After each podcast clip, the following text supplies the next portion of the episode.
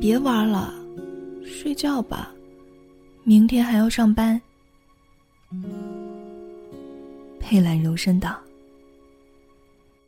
你先睡吧。”武豪头也不抬，全神贯注于电脑屏幕上。淡蓝色的荧光将他的肩膀和头带出一个弧形光晕。除了上卫生间和喝水。他可以保持这个姿势一整晚不动，对其他事情没有一丁点儿的兴趣。一下班，他就进入了自己的游戏世界，忘记一切，直到双眼充血，声音嘶哑。佩兰放下平板电脑，关掉床头灯，背对他，侧身躺在床上。他已经有些不记得五号有多久没有和自己同时上床睡觉。这仿佛变成了一种两人夫妻生活的现有模式。还没有进入欢乐的顶点，已经开始降落。一点点，滑入看不见的流沙。为什么会这样呢？佩兰心里并不是不清楚。然而事已至此，别无他法。他用被子将自己裹得更紧一点，努力不让自己去想。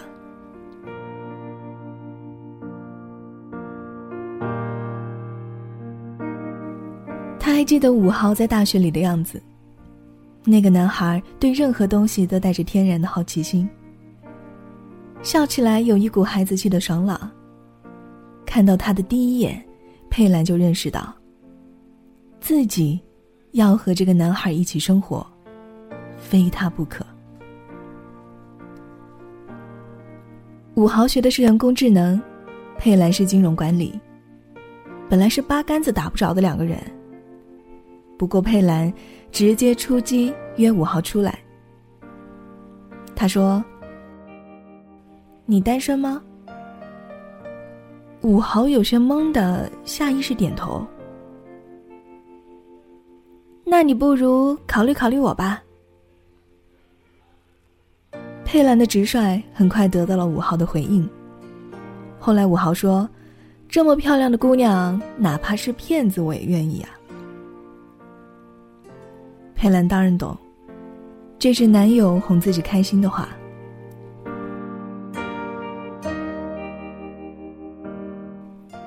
五豪面容清秀，身高一米八三，身材优质，没有不良嗜好，性格外向包容，还拥有丰富的爱好。这样的男生在男女比例不断严峻的现在，也是不用担心女伴问题的。事实上，当时佩兰这短短两句表白，并没有那么轻松，甚至可谓是千钧一发。有一个和武豪很要好的姑娘，叫做黄欢。他们都是同专业的，常常在实验室里一起做东西。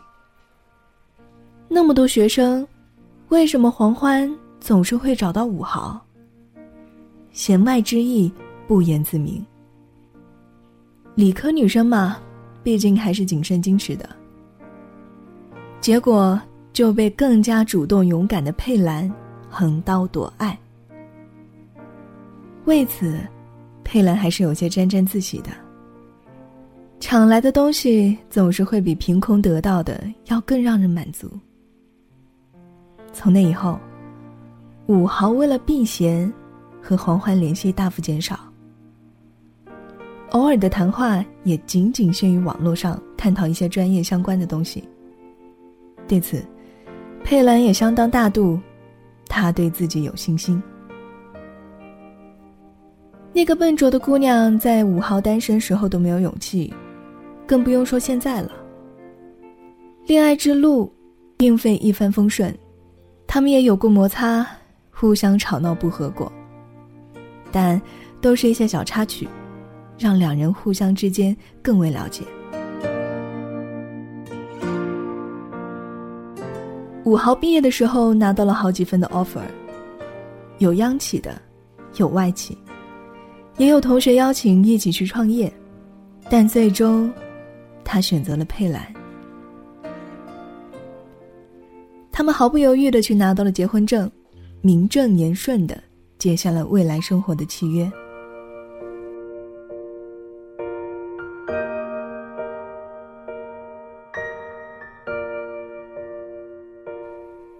早晨醒来，佩兰没有看到五号，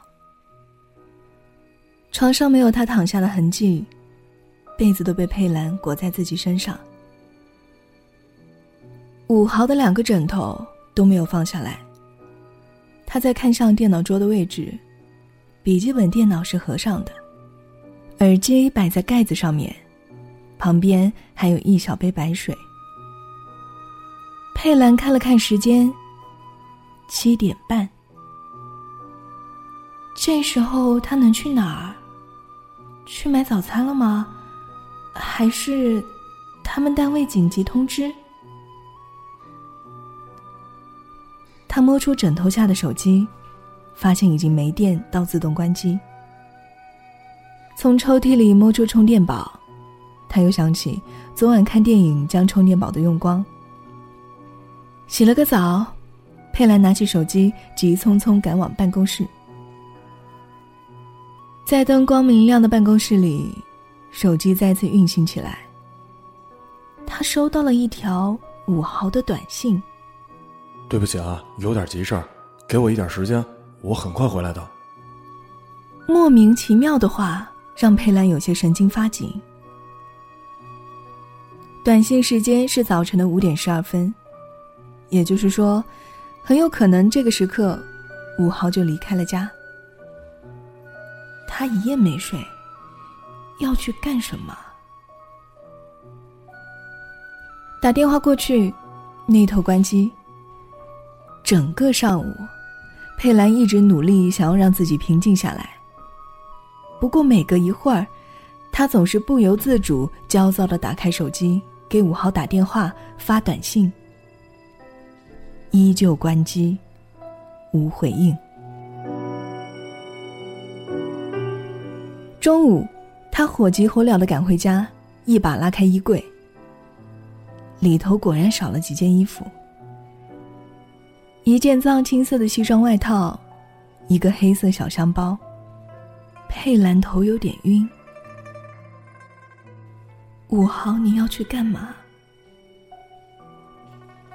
他尝试着给五号家里打电话，是五号妈妈接的。佩兰啊，最近还好吗？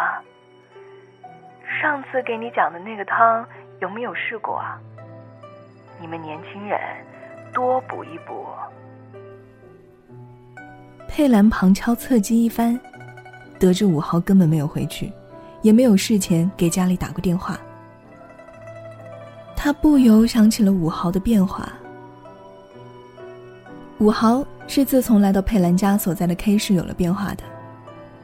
本来他是可以去更好的地方发展，在佩兰各种软缠硬磨之下，他最终选择陪在爱人身边。对此，佩兰并不觉得有什么不对。要得到一份长久的爱情，太不容易了。可是要找到一份工作就太简单了，不是吗？在佩兰家的安排下，武豪进入了当地市区一个事业单位上班，稳定悠闲。看起来两人应该是开心轻松的一对儿。可佩兰却感觉得到，他们两个人之间开始隔着某种东西。武豪整个人变得内向了不少。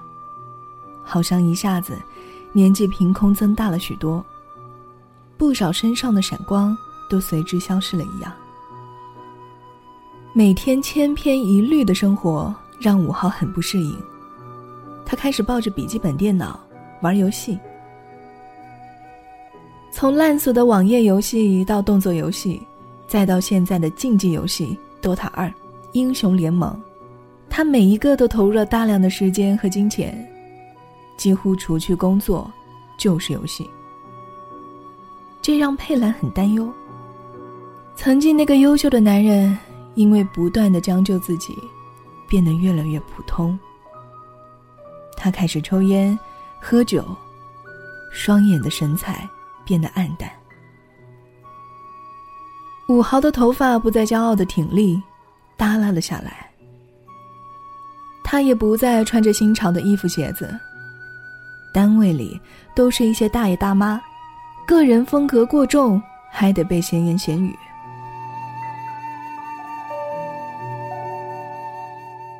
爆发的那一天，终于到来。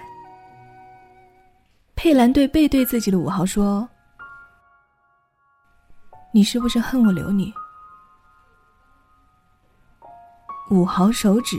依旧在键盘上飞舞，嘴里说着：“没有，你别多想。”佩兰说：“那你有什么不满就说出来，你有什么想法告诉我啊！你一天给我一个臭脸看，你知道我一天过得多难受吗？”武豪快速回答说：“没有，没有，你等我打完这把的啊。”佩兰忍不住一把抓住他，推在床上。你精神点好吗？看看你现在的样子。武豪嘴唇张了张，眼里的愤怒一闪而过。他只是默默的站起来说：“我知道了，明天我去剪头发。”然后，他又坐在位子上。双眼紧张的盯着屏幕上的小人儿，手指在键盘上机械又熟练的滑动。与五豪妥协是佩兰不得不做的选择。两人当天出去玩了一晚，看电影、吃西餐、逛商场，好像一切都没有发生过。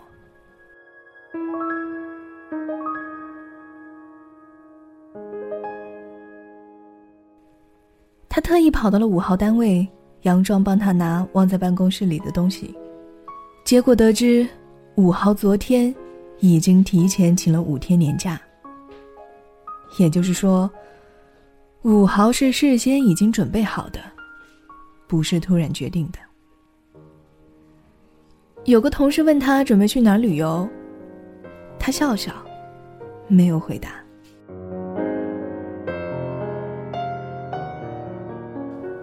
从大楼里走出来，佩兰只觉得身体有些失去力气。家里出了什么事儿了？小美打来电话，关切的问：“他不见了。”佩兰木木的回答着好友。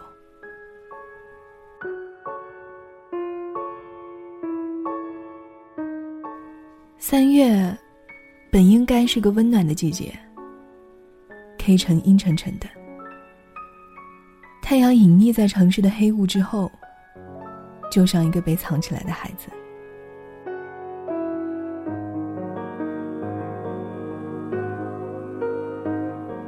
佩兰想到了一个名字，一个叫橙子的女人。最初，五号还在玩夜游的时候。佩兰就无意看到，他一直喜欢和一个叫橙子的男玩家一起组队。两人常常聊天到深夜，下副本砍来砍去。佩兰对大多数的游戏都没什么兴趣，只玩《植物大战僵尸》，对此也就没有怎么理睬。后来，五豪尝试的游戏不断增多，橙子不断在出现。五豪和他总是聊天没完没了，互相私信，又是送宝物、充点券，终于让佩兰发现了一丝不对的痕迹。他一直怀疑，藏在那个 ID 背后的，是一个女人，无关其他，只是女性的直觉。除去自己，武豪和外面人的接触是相当少的，聚会也兴趣寥寥。面对一个素未谋面的橙子，他却可以这么投入。佩兰打开了武豪的电脑。最近，他在玩一款新网络游戏，每天在熬夜。停留在游戏登录界面，佩兰一连串的试了好几个密码：自己的生日、武豪的生日、武豪和自己的纪念日。最后，佩兰将武豪的生日倒过来输入，终于进去。他一阵乱点，翻开了武豪的私信箱。最近的一条私信是：“你来找我呀。”署名是橙子。往下拉动，是两人的私信记录。上次买了五百的券儿，结果充错成你的账号了。你笨蛋！最近胖了。唉，没事儿，胖一点有安全感。老婆终于不在家了，要我过来找你玩吗？你能吗？你猜。万万没想到啊！你这么纯洁的女孩子也变得这么污啊！叫我女王大人。佩兰只觉得手指头被针扎了一下。开始还不觉得疼，慢慢那股痛觉弥漫开来，让她身体都不由自主的绷紧。武豪和这个叫橙子的女人调情记录很长，一条条散发着暧昧。他不得不承认一点，武豪已经在精神上有了出轨的迹象。每个人大概都有精神出轨的时候。可是这种事情只可做，不可言。现在，他根本无法再假装没有看到了。以往，佩兰是从来不碰武豪的电脑的。他认为两人还是应该有各自的私人空间。他不碰武豪私事，武豪也不干扰他的交友方式。可今天。他顾不得那么多了。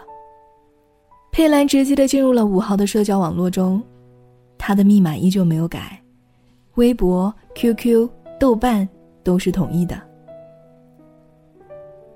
佩兰大学时偷偷看过一次，确定他和黄欢没有任何的感情纠缠，就不再做这种充满罪恶感的事情了。犹豫了一下，佩兰最终放弃了 QQ 登录。因为这样会留下登录痕迹。他进入微博，果然找到了武豪和一个备注为橙子的 ID 的各种聊天。两人聊的话题相当丰富，从科学到文学，再到国家文化与历史，看得佩兰有些自惭形秽。不过。他的确得到了自己想要的东西。武豪和橙子已经仿佛是情侣般亲密，言语中基本上没有什么忌讳。最后一条格外醒目。武豪发给橙子说：“我这就过来看你。”橙子回答说：“你不怕你老婆啊？”武豪说。怕呀，不过我想见你。时间是昨晚凌晨。佩兰一时间有些难以接受。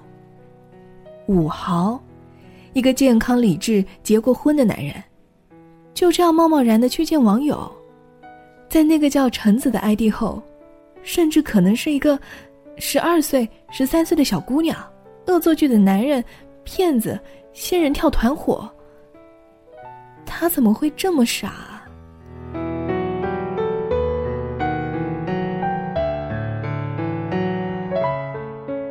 在系统盘里，佩兰找到了一个文档，打开，是一封辞职书。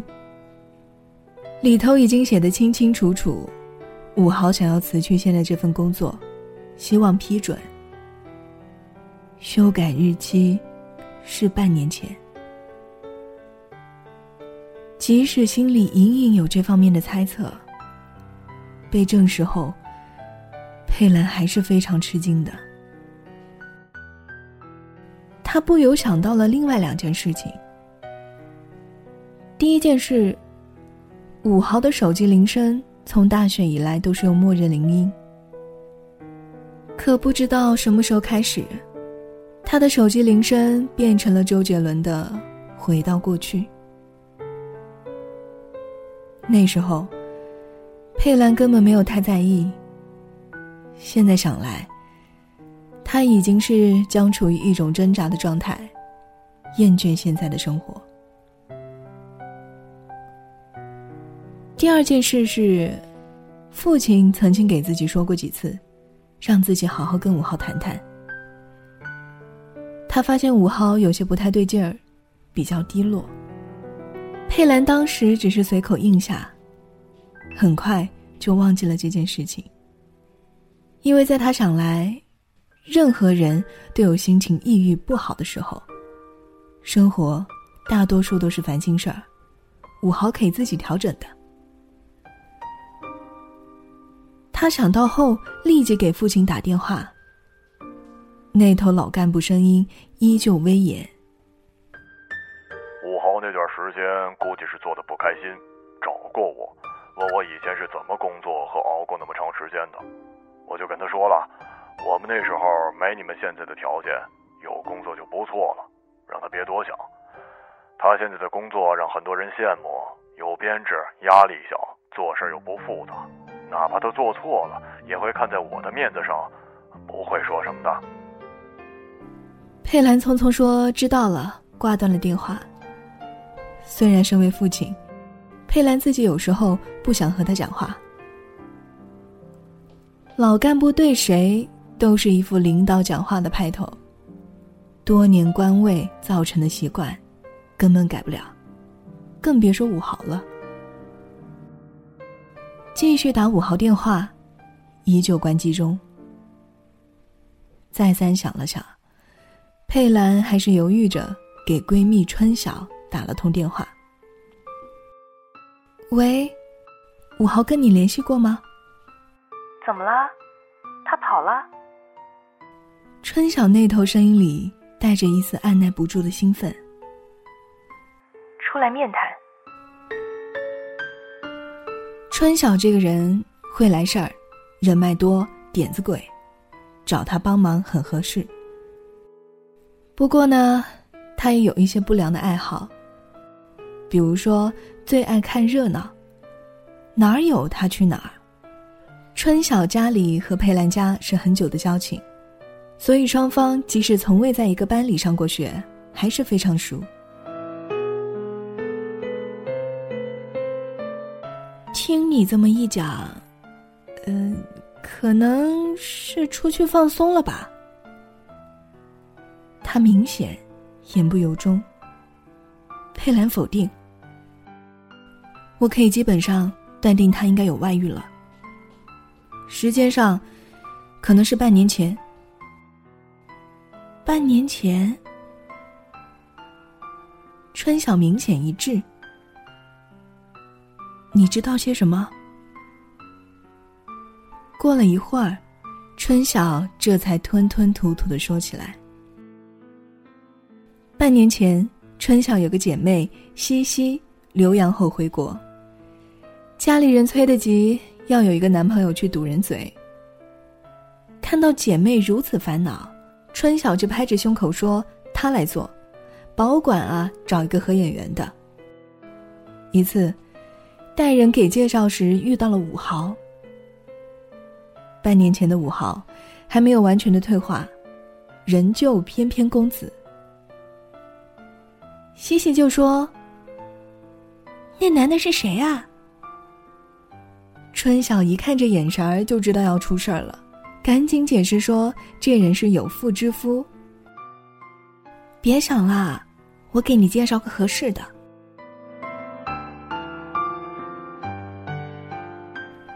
佩兰盯着春晓的眼睛，低沉道：“我要听真的。”春晓勉强一笑：“其实，差不多就是这样，只是忽略了一部分，有一丁点儿小小出入。”西西眼光高，看不上春晓介绍的人。恰好这天，武豪找到春晓，他这人人脉广，他单位有点事儿，想要请他帮忙。三人聊了聊，武豪和那姑娘意外的投缘。完了之后，春晓就故意逗弄西西说：“嘿，他怎么样？”姑娘直接说：“就他了。”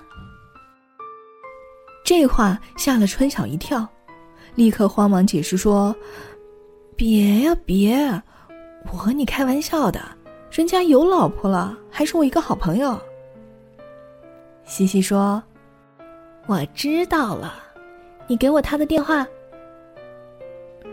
春晓给吓住了：“你疯了？他有老婆的，你犯不着作践自己啊！”西西翻了个白眼儿。哎呀，我又不破坏他家庭，你给我他电话，我有事儿。犹豫了一番，春晓脑子里也闪动了一个念头：佩兰老公武豪，的确容貌性格都好。可男人嘛，总是多变，而且内心如何谁知道？索性啊，趁机来测试一番，他到底有没有贼心贼胆。做了这事儿之后，春晓就后悔了。他一段时间里都是胆战心惊，生怕出什么事儿来。好在没多久，西西就离开了 K 市，去了上海。听说和家里人因为单身问题闹翻了，春晓总算松了口气。人不在这边，就不会有事儿。给我他的电话。佩兰不容置疑道。春晓翻着手机，注意着佩兰的神色。你要冷静啊，和他肯定没关系的，他在上海呢，隔这么远，能能出什么事儿啊？佩兰想到了橙子。这个人隔着五号整整一个互联网，还不是出事儿了？最终，还是春晓打通了西西的电话。他在那边解释了一番，然后将手机递给佩兰。你怀疑你老公在我这儿？西西果然如春晓所说，风格果敢。啊，我们不熟，他给我感觉吧。是个不错的人，不过我没有乱搞个人关系的爱好啊。佩兰想了想，说：“能告诉我，你和他见面都谈过什么吗？”那头声音轻轻一笑：“什么都谈了一点儿吧，因为我无意中说起了一个智能设计，他一说话我就知道他是本行人，思维切入角度很独特。”找到他呢，主要是有两个目的。第一个就是想问问他有没有兴趣参与我们几个人做的一个项目，他拒绝了，因为人呢必须和我们来到上海。再一个是我个人问题，我问他为什么会选择在 K 市，他应该有更好的机会。五豪的回答是，事情已经过去了。他习惯了现在的生活。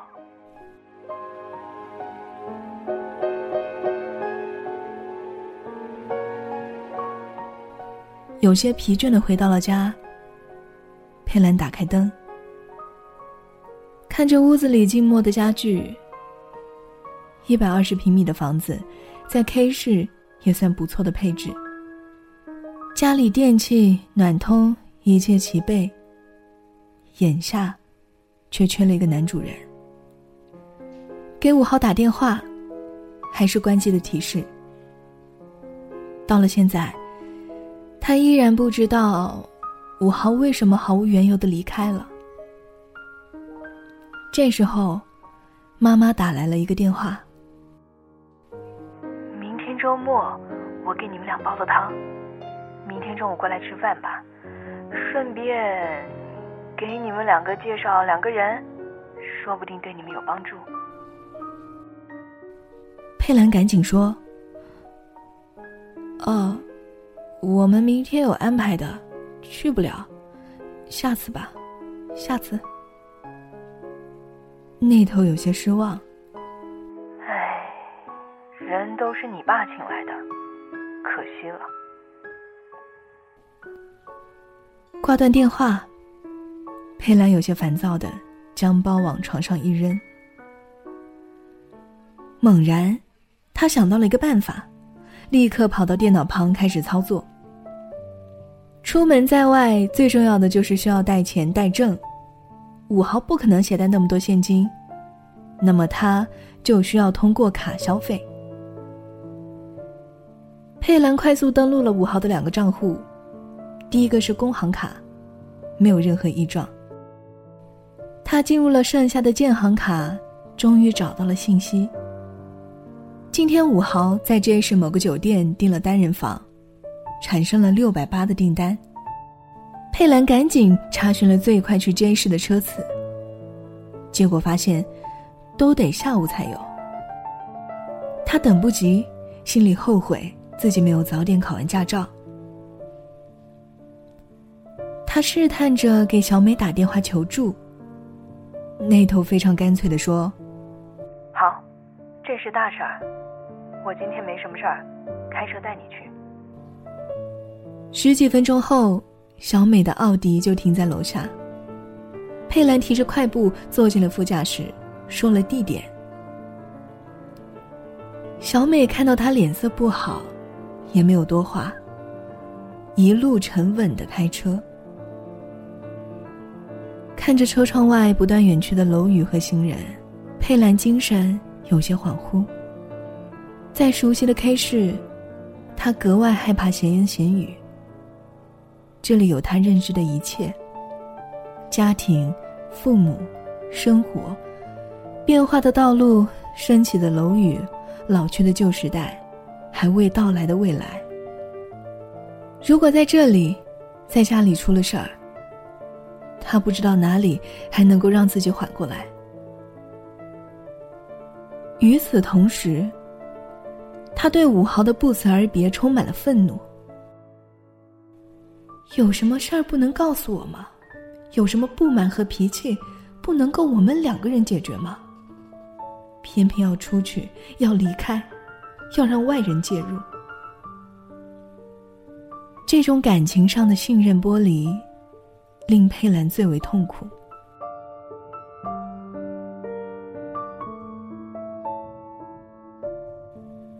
小美的话打断了他的沉思。哦，到酒店了。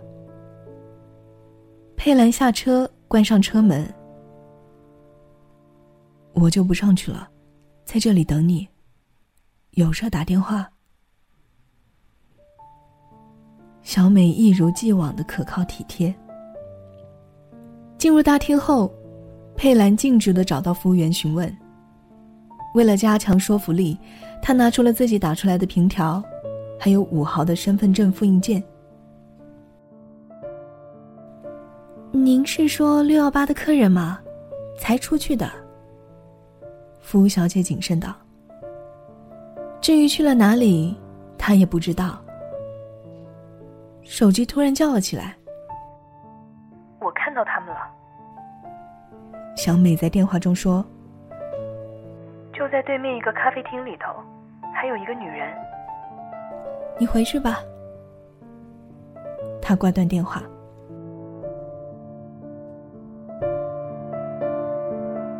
佩兰在卫生间里用水淋了脸，让自己一定要沉住气。然后他压着步伐朝着咖啡厅靠近。里头的五豪正在笑着和一个女人说着什么。那个女人，佩兰不会忘记。哪怕她现在烫了发，学会了贴睫毛和粉底，容貌略有变化。黄欢，曾经连表白都不敢的女生，现在却胆子大的开始勾引有妇之夫了，长进了。她看到丈夫好像有些不同，具体哪里不同，她一时间又说不上来。心中的暴虐感让分辨能力下降，模糊到极点。深吸一口气，佩兰轻声走到他们身后。为什么电话不开机？他的声音让武豪身体明显一紧，扭过头说：“你你，你怎么找到这儿了？”佩兰死死看着他的眼睛，回答我的问题。武豪有些尴尬，旁边的黄欢立刻打圆场。呃，好久不见，佩兰，都怪我没有事先通知，不过临时事情比较急，所以，你就是橙子吧？佩兰冷冷的看着黄欢，旁边已经有人看过来。一时间，咖啡厅里只有他们三个人的声音。武豪脸色有点奇怪。你别瞎想，黄欢怎么可能是橙子？橙子他……武豪，有话说清楚，说出来，你这么玩没意思。佩兰的声音都有些发抖。她眼泪再也忍不住，弄得武豪和黄欢有些不知所措。武豪手忙脚乱的给他擦眼泪，然后说：“我们另外找个地方说好不好？你别着急，橙子不是你想象的那样的。”佩兰倔强的不肯走，武豪没辙了，只好拉着他坐下来。你知道阿尔法狗吧？阿尔法狗和李世石的人机围棋大赛最近无人不晓。前不久，谷歌公司的围棋智能程序阿尔法狗和棋坛高手李世石交手，最终四比一赢得胜利。哪怕是相对平静、不怎么管外面闲事的 K 市，也关注起这件事儿。可是佩兰不明白，橙子和阿尔法狗有什么联系呢？它是智能啊，橙子是我跟黄欢一起研究出来的智能。武豪眉飞色舞道，他从兜里摸出手机，将里头的微信打开，递给佩兰。你和他聊天试试。佩兰怀疑的看着手机，上面正是和备注名为“橙子”的人的对话中。你是机器人吗？他飞速摁下，然后余光瞄上黄欢，他在悠然喝着咖啡。你能证明自己不是机器人吗？橙子迅速回答。佩兰犹豫了一下。地球到月球的距离是多少？橙子回答：“我没有测量过，不过网上有数据，要我发给你吗？”佩兰有些吃惊，现在的智能已经到达了这种程度了吗？他抬起头，正好对上武豪的笑容。最近半年，他一直都没有看到过他那么自然的笑。你懂了吧？就是这样。前几天橙子出了一点状况，黄欢跟我商量之后，决定见面讨论怎么处理。我完事之后再给你解释。代号橙子的智能，其实早在武豪大学时期就已经在他和黄欢的计划当中。不过那时候，很多条件都不成熟，除去两人的繁重学业，还有各自的私生活，以及对于未来的压力。一年前，武豪和黄欢达成共识，再一次将大学计划中的这个智能给争取做出来。他们计划中，橙子最大和其他智能不同的地方在于它的情感分析。它可以和很多人聊天，可以陪你玩游戏，和你讲笑话，也会发脾气。橙子的性别认知是女性。五号和黄欢收集了大量的数据，输入其中，建立数据库。做出来之后，由五号负责测试。所以，他没日没夜的和橙子聊天、玩游戏。最有趣也是最艰难的是，橙子也有心情低落、不想说话和聊天的时候。这让他比起很多智能都要真实。五号不得不抓住任何机会和他互动，寻找其中漏洞。而这件事儿，他本来不准备告诉佩兰，因为橙子目前并不能创造什么价值，只是他和黄欢的一个过去未完成的想法。在现实的 K 市，如果你做的事情和其他人大不一样，而又无法凭此赚钱，那么，你就会被认为是一个傻瓜。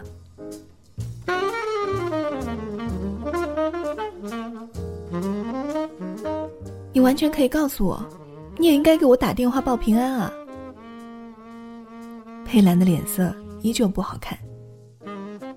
五豪苦笑，指了指佩兰手中的手机：“这手机都是我临时买的，我手机路上被偷了，在这儿补办不了 K 市的 ED 卡。我刚才才给家里打电话，你给我爸妈打电话了吧？我还在跟黄欢商量怎么跟你解释呢。”佩兰看了看手中手机。的确，只是几百块的普通入门智能机。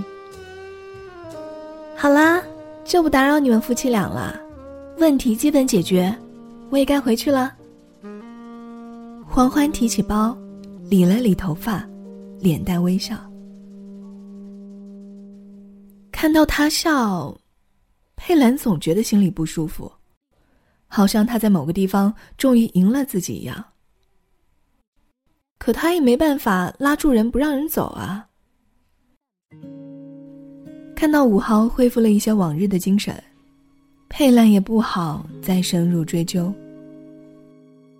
回家的路上，五豪一直在和橙子聊天，看得佩兰都有些嫉妒了。他瞄了一眼，橙子说：“你喜欢你太太还是我？”以前是他，现在是你。佩兰正要发作，武豪赶紧朝他眨眼。他还是个孩子，而且说不定以后可以成为很多男孩的恋爱教练呢。橙子说：“哼，你敢当他的面说吗？”我就是当着他的面说的。那我也喜欢你。他不由心里有些发笑，不过是一个机器人小姑娘而已。这时候，小美发来短信：“忘了告诉你一点，我看到他们的时候，他们好像也看到我们了。”佩兰关上手机。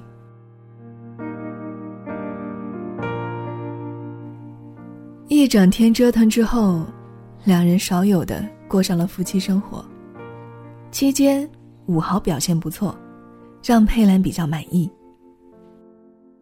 半夜，佩兰迷迷糊糊醒来，她下意识摸出手机，上面有几条小美的短信，都是担心他没有处理好家里的事情的关心话。小美这个人就是这样，太体贴，有时也会让人烦恼。关上手机，佩兰看向天花板。小美也许对自己动了真感情，可是对于佩兰来说，小美不过是为了弥补那个消失的位置的替代品。他年轻、英俊，充满活力与雄性荷尔蒙，凶猛温柔。他说：“他不在乎有没有身份。”可是，佩兰在乎啊。替代品终究是赝品。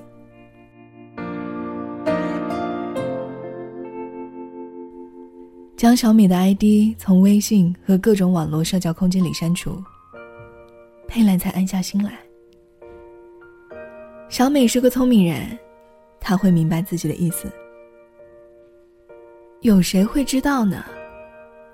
一个女性 ID 后面是一个年轻的情人。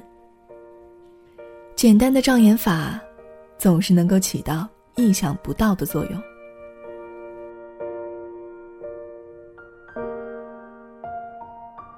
猛地，佩兰想到了橙子。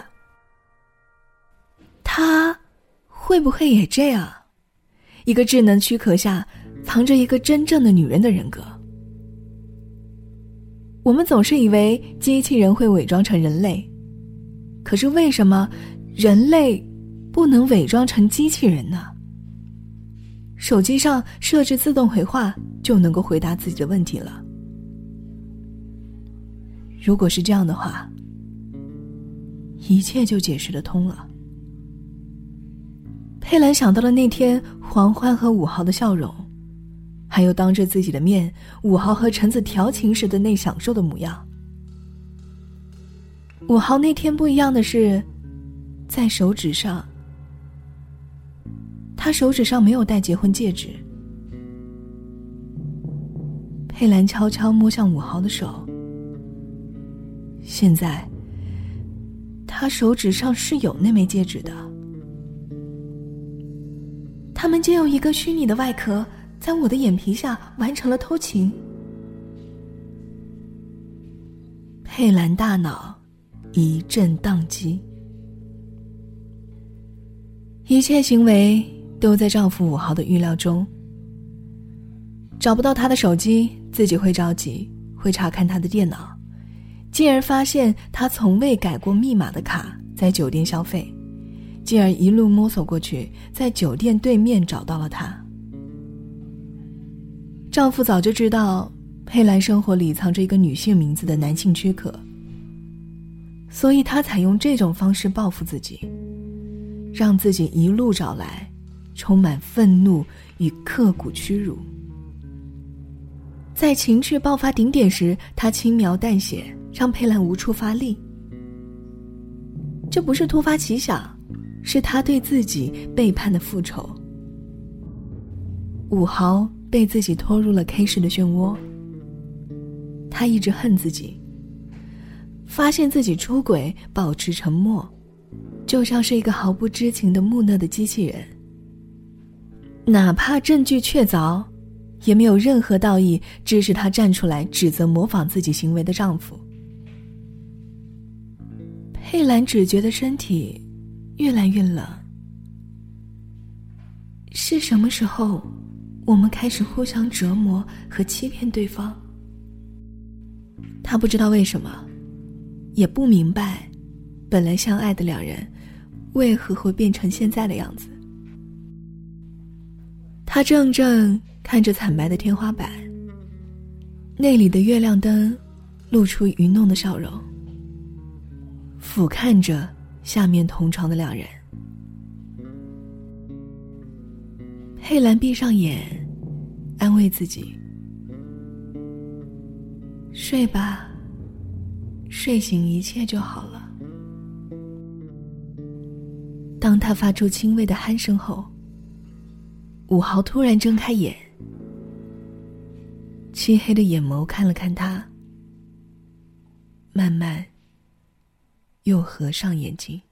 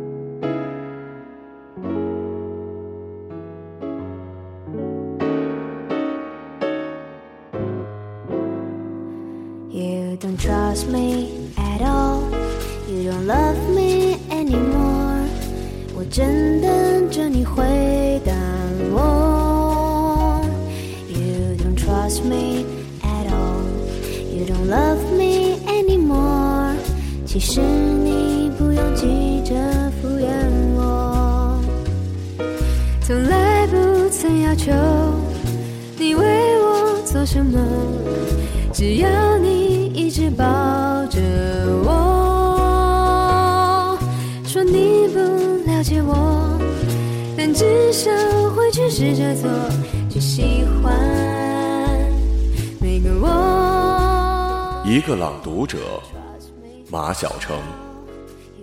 一个朗读者，李慧莹。我正等着你反驳我。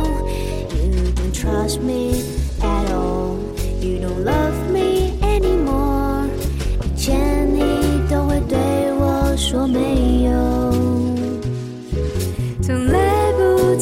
求你为我做什么，只要你一直抱着我。